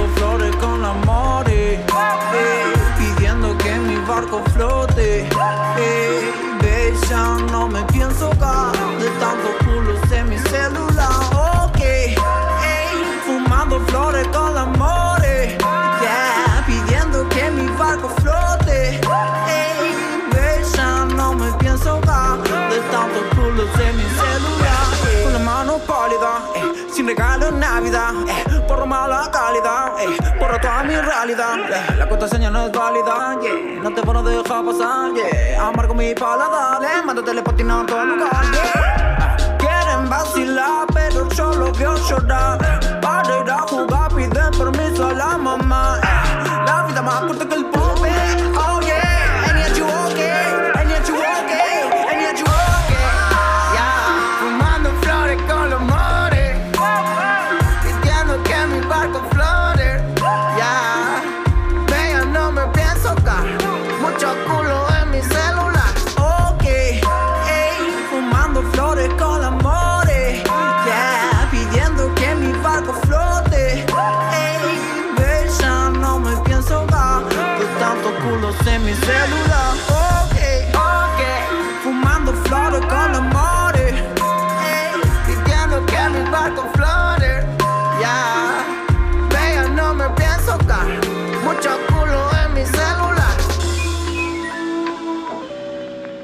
Catriel y Paco Amoroso, me encanta lo que los sostiene a flote, ¿no? O sea, el celular y, y- y sus contactos, básicamente. Sus contactos, vamos a decirlo de esa forma, sí. Sí. Sí, sí. Y hay, eh, Buenos contactos. La gente lo sostiene lo que lo sostiene, ¿ok? Ya. Usted sabe que solo con usted puedo poner esta música y saber que, que lo estamos disfrutando todos en el programa. Porque no hay. A nadie no le gusta el tengo trap en este quórum, programa. loco. No tengo quórum en el programa más que Mariela Herrera con el trap. La gente me putea. Es. eh, eh, ok, ok, esta es la cosa, que el trap puede ser muy cuestionable. Ok. Es algo que totalmente puede suceder. Eso no quita que no sea bailable. Qué bueno que está Tenemos- el trap. tenemos- Me gusta, ¿Perdón? me gusta, me gusta. Qué bueno está el trap. Me encanta a mí. La verdad, o sea, Sí, ha habido yo, una. que este surgimiento así como musical latinoamericano es bastante interesante. Sí, ¿verdad? sí, sí, sí, sí, me encanta. Bueno, lo que está pasando en Argentina no se puede creer. Ya para que que Fallon, verdad. para que la producción de Fallon llame a, a Nicky Nicole y le diga, che, ¿no te querés venir a filmar acá a Nueva York? Casual. ¿Te suena bien? Y le montaron una banda, además, véanla, la presentación de Nicky Nicole con Jimmy Fa- en Jimmy Fallon, eh, que está buenísima la banda que le montaron, con sección de brass, con todo, así que... eh, Una es- producción bien hecha. Sí, sí, totalmente. Bueno, y hablando de cosas bien hechas, eh, vamos con los proyectos de la Universidad de Costa Rica. Casi digo... ¿Por qué se ríe? No, nada. Usted lo vio venir, ¿verdad? Usted lo vio venir. Sí, honestamente, sí. Em, Yo, yo me aguanté las ganas, le soy sincero. ah, De ya, decirlo. Gracias. O sea, fue autocensura. Me parece. me Lo parece correcto. que- exacto, me parece lo adecuado. Me parece que Lo los múltiples memorándums enviados este, están surtiendo efecto. Perfecto. Ya, nada más. Ese es mi único comentario en este momento. Bueno, muy bien. Pasemos Eh, entonces a la sección de Mariela Herrera. Exactamente, exactamente. Este, no, lo que quiero hablarles es algo que les vengo prometiendo desde hace dos semanas. O sea, no sé cuál de ustedes se acuerda en este momento, pero yo me acuerdo y si a Yo mí también. me carcome la conciencia, si a mí me carcome la conciencia, yo tengo que, de alguna forma, yo no digo que yo vaya a eh, compensar eh, adecuadamente al 100% lo que les vengo debiendo, pero lo, voy a hacer el intento, ¿ok? Porque mi conciencia, Así lo, sea- así lo, así lo solicita. exactamente, mi conciencia lo exige, es un asunto de principios. Muy bien, me gusta. Eh, sí, sí, sí, usted puede, puede creerlo. pues yo les venía sí, hablando sí. desde hace años acerca de esta, ok, bueno, como parte de la sección de, bueno, ajustémonos a nuestra nueva realidad a la que hay que adaptarse porque ya todos valimos, eh, porque la nueva realidad no solamente aplica para la pandemia, aplica No. para el hecho de que estamos lidiando con el cambio climático y de que eso es algo que, que, que existe, que es, ya, que ya, sobre ahí, si no les gusta. Exacto. Y una de las cosas es el hecho de que en, en Costa Rica somos una nación cafetalera. ok, Una porción bastante importante de nuestra población vive del café, eh, exportamos café. eh, ya, eso es una realidad nuestra. ¿Qué, cuál, es, cuál es la cosa? Que eh, el cultivo del café se va afectado como cualquier otro cultivo. No estamos, nosotros no estamos, no vivimos independientemente de las condiciones del clima y de la tierra, aunque nosotros los habitantes de la GAM nos gusta pensar eso, pero no. Y los patrones de lluvias y de temperatura y los cambios afectan, nos afectan a todos y particularmente afectan en este momento al cultivo del café a nivel regional. Y lo han venido haciendo desde hace varias décadas. Este, por otro lado, tenemos una presión bastante mm, fuerte por parte del mercado internacional para satisfacer las necesidades ¿verdad? de exportación que tiene nuestro país. Este, porque estudio, o sea, el café es una porción, es una, es una fracción bastante importante de los productos que exporta nuestro país, ¿verdad? So, bueno, ok, ¿cómo es que hace el sector cafetalero nacional para acoplarse a los cambios que implica el cambio climático? ¿ok? Que hacen más Claro. complejo el cultivo de, esta, de este producto. Y en este momento, obviamente, en todo momento, pero en el siglo XXI la información es poder. Y sin saber lo que está pasando y exactamente de qué forma nos está, nos está afectando, nosotros no podemos hacer nada. Como lo que estábamos hablando anteriormente acerca de, ok, si vos no sabes de este Claro. proceso de precarización del trabajo, pues cómo vas a poder luchar contra lo que se está dando.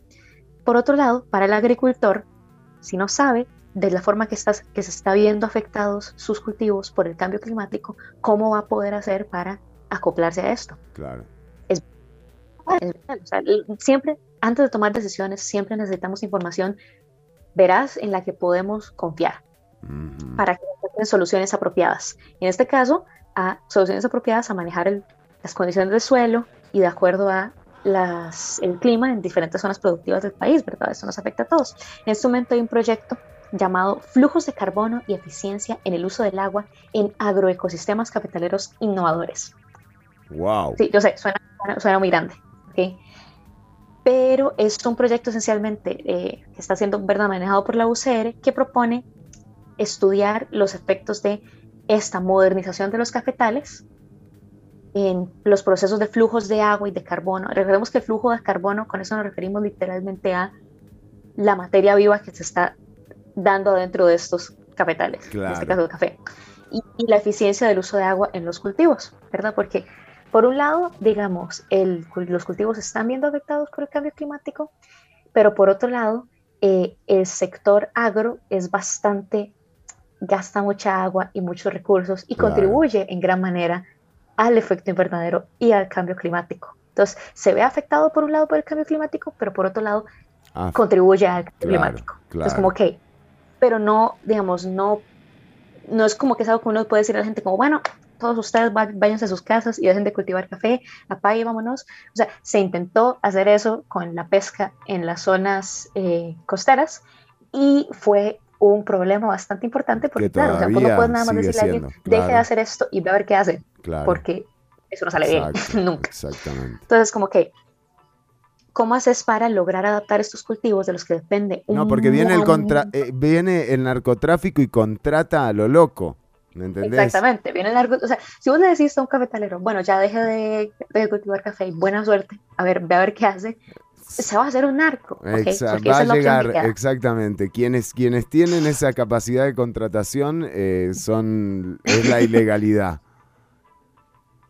El narco siempre tiene puestos de trabajo disponibles. Sí, O sea, ese es, el, ese es el problema. claro. Entonces, bueno, ok, el café depende del agua, ¿verdad? Obviamente, cualquier cultivo depende de esto. Y lo que se dice, ¿verdad? Por parte de la- las personas que trabajan en el proyecto es que este ciclo, ¿verdad? El ciclo de crecimiento, de todo, se modula por las relaciones hídricas, ya que, o sea, y en términos técnicos, estas controlan el desarrollo del estrés hídrico requerido para la apertura de flores y formación del rendimiento. ¿Qué significa esto?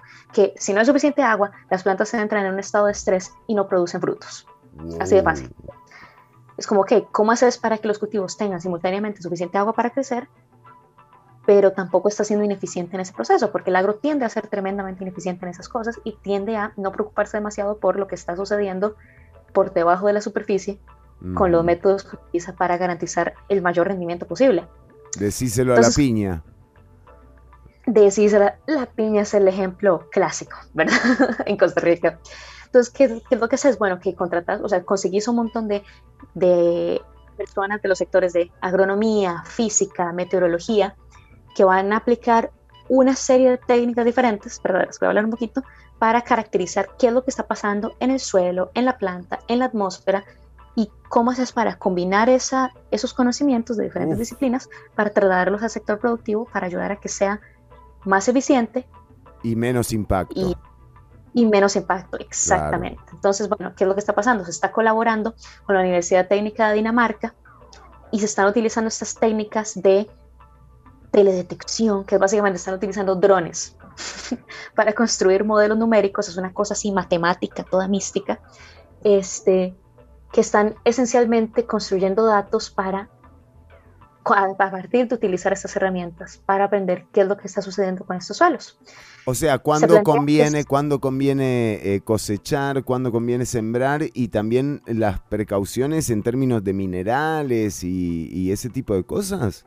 Exacto, se está viendo como a la escala de la finca, ¿verdad? Sí, cómo está fluyendo el agua, cómo están, digamos, cómo se responde el cultivo a estos flujos de agua, cómo responde el cultivo a vari- variaciones en temperatura, variaciones en precipitación. Claro, no ¿Cómo son lo mismo las los matas, las matas de arriba, eh, si es una pendiente, como por lo general eh, se siembra el café, eh, que, que las de abajo, que es a las que les termina cayendo todo el fluido del agua, ¿no? O algo, Exactamente, algo por el digamos, suceden estilo. cosas diferentes claro. con diferentes cultivos dependiendo de dónde están. Están hablando, están- en este cultivo hablan de los cambios fenológicos, ¿verdad? Que esto es la relación del clima y de los ciclos de las plantas. Es como, bueno, ok, cuando llueve mucho, ¿qué sucede con esas plantas? Cuando llueve poco, ¿qué es lo que empieza a pasar? Porque no necesariamente es como que las plantas automáticamente psh, Ahí mueran. viene el estrés, el estrés hídrico del que usted Exacto, hablaba pero al empieza a principio. suceder este estrés.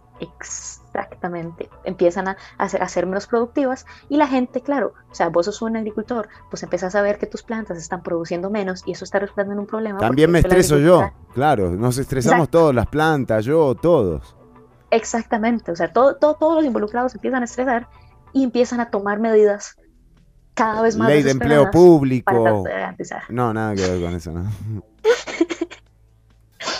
El proyecto esencialmente se centra en la zona de Guanacaste, ¿verdad? Y en cultivos que necesitan riego y que son, este, que son eh, cultivos sedientos, ¿verdad? Claro. Entonces, como voy que el café, arroz, caña de azúcar, melón, a lo largo de la zona de Guanacaste.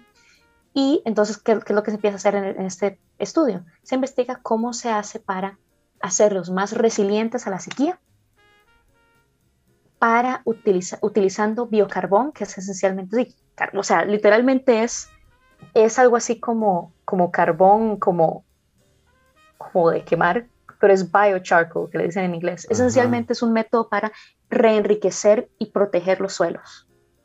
Claro, claro. ¿Verdad? Es Y mine- enmendar los suelos, mineralizar, mineralizar los suelos. Claro, claro, claro. Exactamente, es un proceso de mineralización para protegerlos para, y para, o sea, crear una barrera de protección entre las plantas y estos fenómenos que están siendo cada Es vez más como ponerle jacket. por el- Es- es- es- como abrigar la plantita.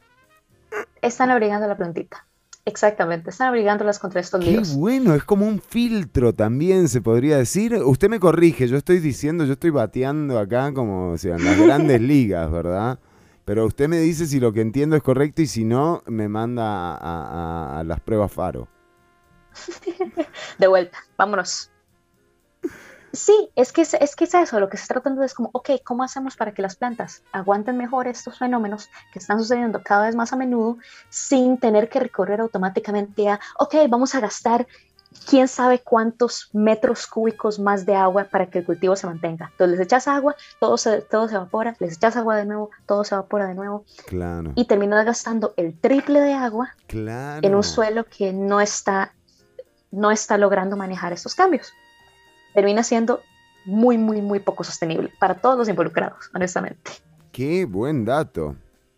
Sí, entonces esencialmente se está haciendo un estudio en torno a esto, en torno a toda clase de otras cosas, la capacidad de los suelos para mantenerlos, digamos, para fijar CO2, que las plantas hacen una labor bastante importante en eso, afectaciones por temperatura, este, todo este, todo este como ciclo fenológico, ¿verdad? Todo este proceso de interacción que tienen las plantas con el entorno, eh, es un proceso de retroalimentación constante, porque las plantas también capturan CO2 y eso es bastante importante para, pues, para no aumentar el efecto invernadero, generar que a su oxígeno, vez claro. termina lastimando las plantas después.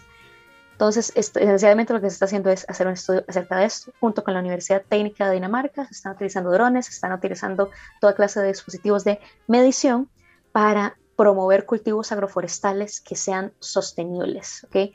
que no creen, que no hagan daños al entorno, que aguanten bien el cambio climático y que no haya, digamos, que no haya un efecto profundo en el ecosistema, en los alrededores del cultivo, pero que tampoco haya un empobrecimiento de las personas que están viviendo de esos cultivos. Entonces, es, es, es de lo que estábamos hablando, que cómo hacemos para que el desarrollo vaya de la mano, ¿verdad? Es como que cómo hacemos que sea sostenible tanto para el medio ambiente como para las personas. Sí, Entonces, pues nada más Qué bueno que haya gente analizando actividad por actividad, qué tipo de impacto generan, qué tipo de, de- de ganancia también, porque aquí eh, tiene que ver mucho con eso. De hecho, hay una propuesta global entre, entre el otro sector no tan organizado, del otro lado del Gran Reset, eh, también hay un sector que está planteando que la readecuación de deuda, por ejemplo, es algo que tiene que darse a futuro, ¿no? O sea, que la deuda que tienen los países eh, más necesitados no puede seguir pagando los intereses que está pagando porque eh, lo que se viene es una crisis eh, económica muy grande si sigue todo Sí, así, que, y que ¿verdad? afecta al mundo entero. Digamos, no es como que es como, ah, sí, bueno, este país Exacto. por allá. No, no, no, no, no, no, no. amiguitos, así no Eh, funciona. Exacto, la globalización funciona para todo, para lo bueno, para lo malo. Para lo malo inclusive diría que es más eficiente. Em, sí, pero, Sí. pero en todo caso em, ha- hay, eh, hay una de las opciones que para readecuar la deuda justamente eh, sean bonos ambientales los que se los que se implementen, ¿no?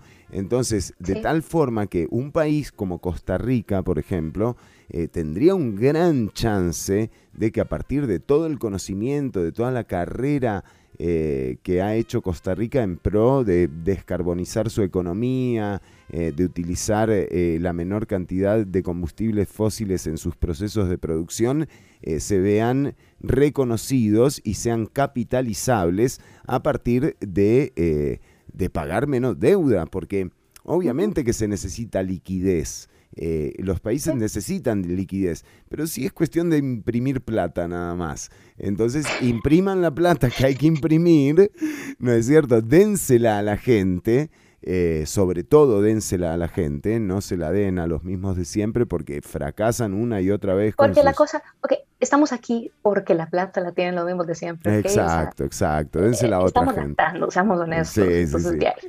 Se la Y se repartieron por mal. dinero, al final de cuentas. O sea, si lo haces, si haces que sea, que tenga sentido monetariamente, Ujú. moverse por ese lado, de repente vamos a ver que muchas personas se mueven muy rápido en esa dirección. Claro, claro. Y por eso digo que eh, algo como esto es muy importante eh, que siga ocurriendo a futuro, porque eh, estamos a la puerta de que se apruebe el préstamo con, por 1.778 millones de dólares con el Fondo Monetario Internacional y la deuda va a crecer eh, y de repente unirse a estas peticiones eh, sobre, mm, sobre readecuar deuda a partir de beneficios con el ambiente puede ayudar muchísimo a las economías eh, de los Muchas países más necesitados.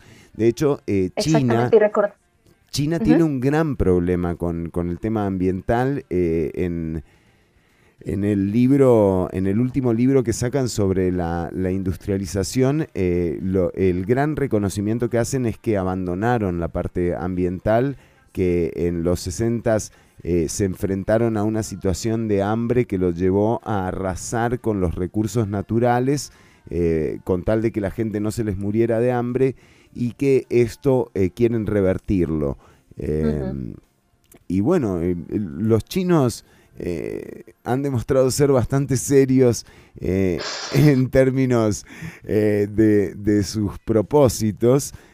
Han llegado hasta donde han llegado como un propósito realmente planteado a partir de, la revolución china y, siendo un país cuyos líderes los determina el Partido Comunista, ha demostrado ser el más experto en capitalismo de todos. o sea, digamos, nadie, nadie... Inesperado.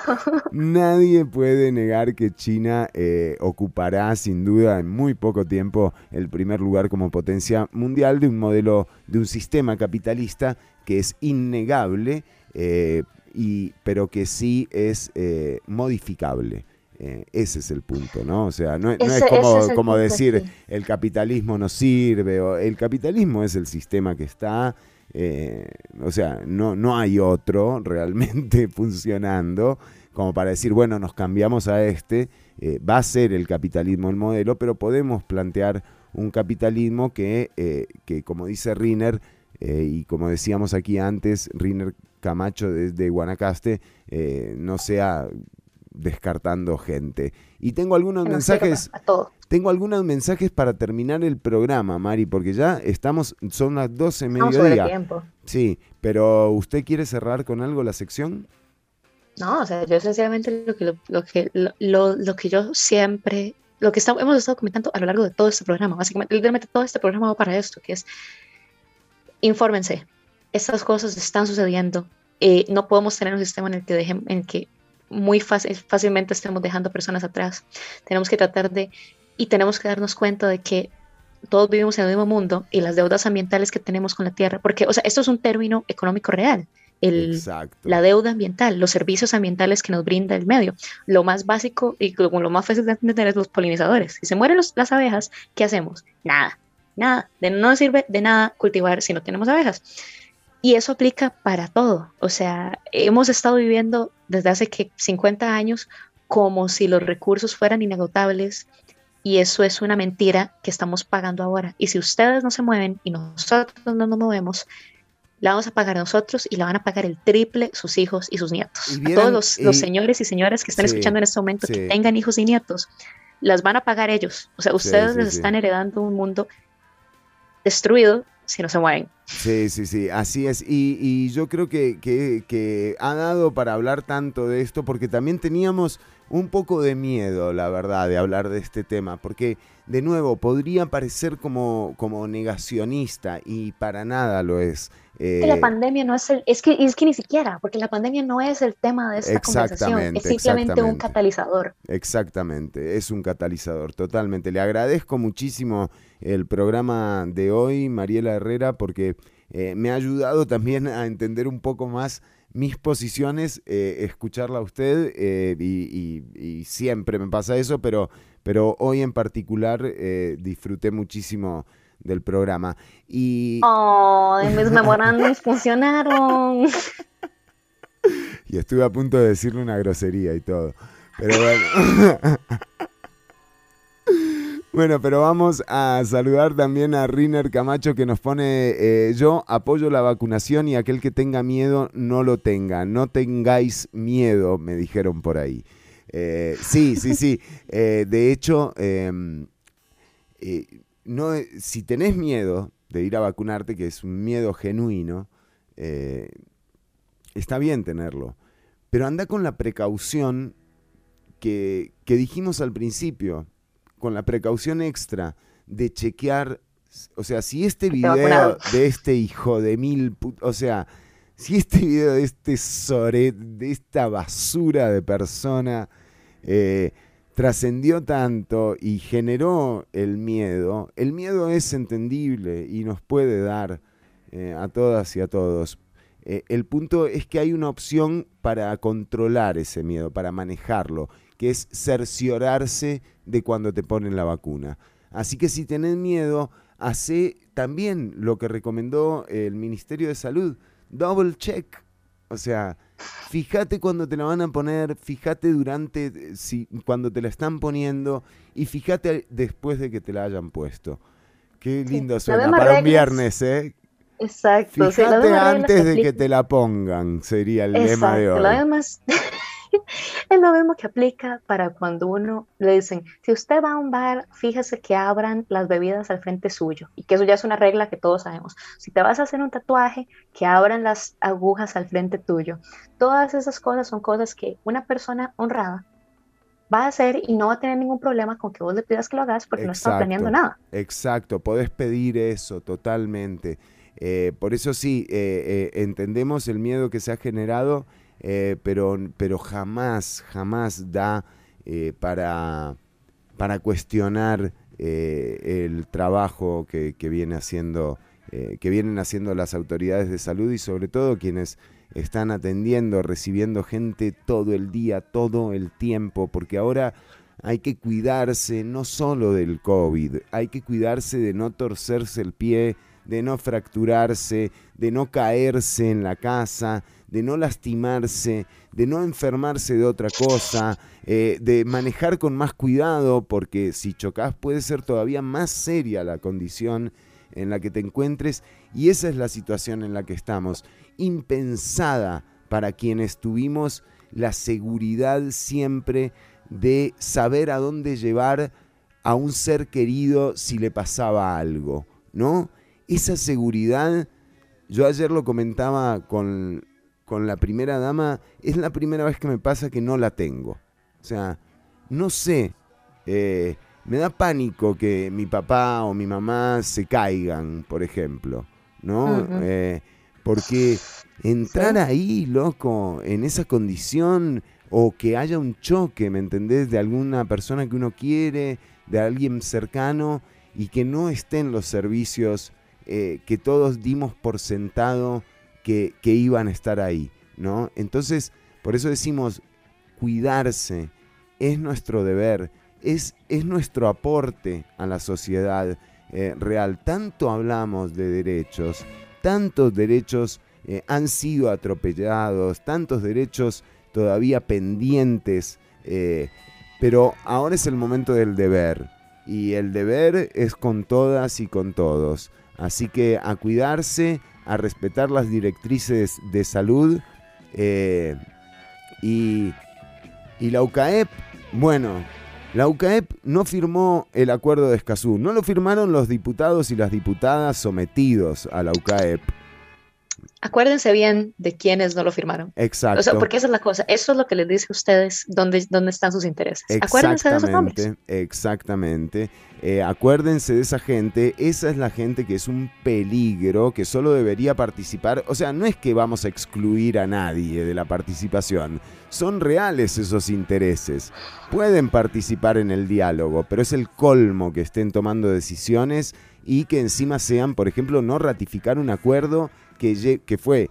O sea, elaborado en Costa Rica, que lleva el nombre de Escazú, ¿verdad? O sea, déjense de joder la reputi... O sea, basta.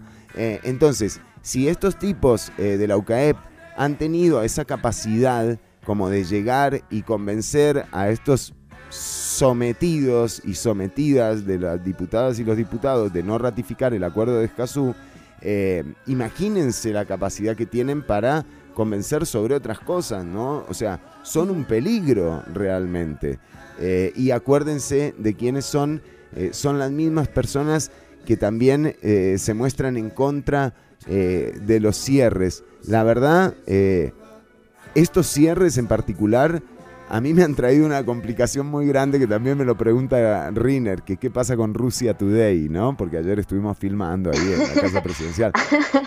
O sea, Ay, imagínese. Vienen las preguntas. Imagínese la, la coordinación de esto.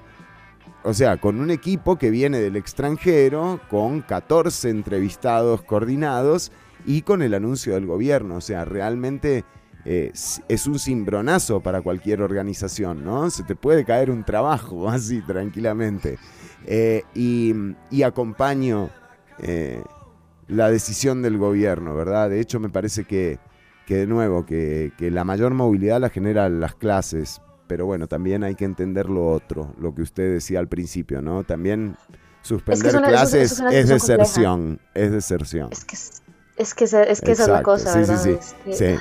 Dios, no Pero bueno, por eso. no tiene una solución clara. Sí, sí, bueno. sí, eso es, es empezar de nuevo el programa. Pero bueno, en todo caso, eh, cuídense, cuiden al otro, acompañemos las decisiones el del gobierno, porque hay una oportunidad realmente de que más allá de, de lo mal que nos caiga el gobierno, de lo que mm, poco que nos guste el presidente, del desastre de diputadas y diputados que tenemos con algunas excepciones, ¿verdad? Porque hay diputadas y diputados eh, muy responsables. Don Walter Muñoz en la discusión del em- de empleo público ha demostrado serlo.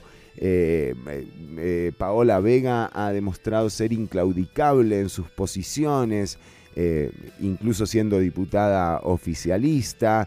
Del otro lado, bueno, también eh, hay diputados eh, que han apoyado algunas decisiones siendo oposición, como Erwin Macís, eh, que tiene como candidato ideas terribles, pero que, ha, digamos que en su, en su labor como diputado realmente ha sido condescendiente, ha estado en el diálogo, ha hecho quórum, no como Pedro Muñoz que no va nunca, ¿no?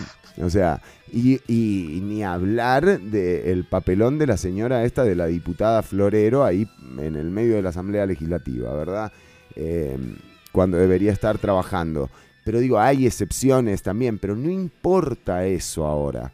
Ahora todas y todos podemos estar de acuerdo en que, en que salir de esto con la menor cantidad de fallecidas y fallecidos es la clave. Así que cuidémonos, cuidemos al otro Sí, y, y valoremos y valoremos. Es la primera prioridad. Y valoremos, valoremos el seguro social eh, que, que no merece ser cuestionado a partir de la acción de este imbécil, eh, que no es un imbécil, es un hijo, o sea, es una mala persona, es una pésima persona. Eh, y no descartemos que haya otras y otros así, no lo descartemos. O sea, por eso hay que tomar precauciones. Así que atentas y atentos. Cuídense. Mariela, un placer hoy.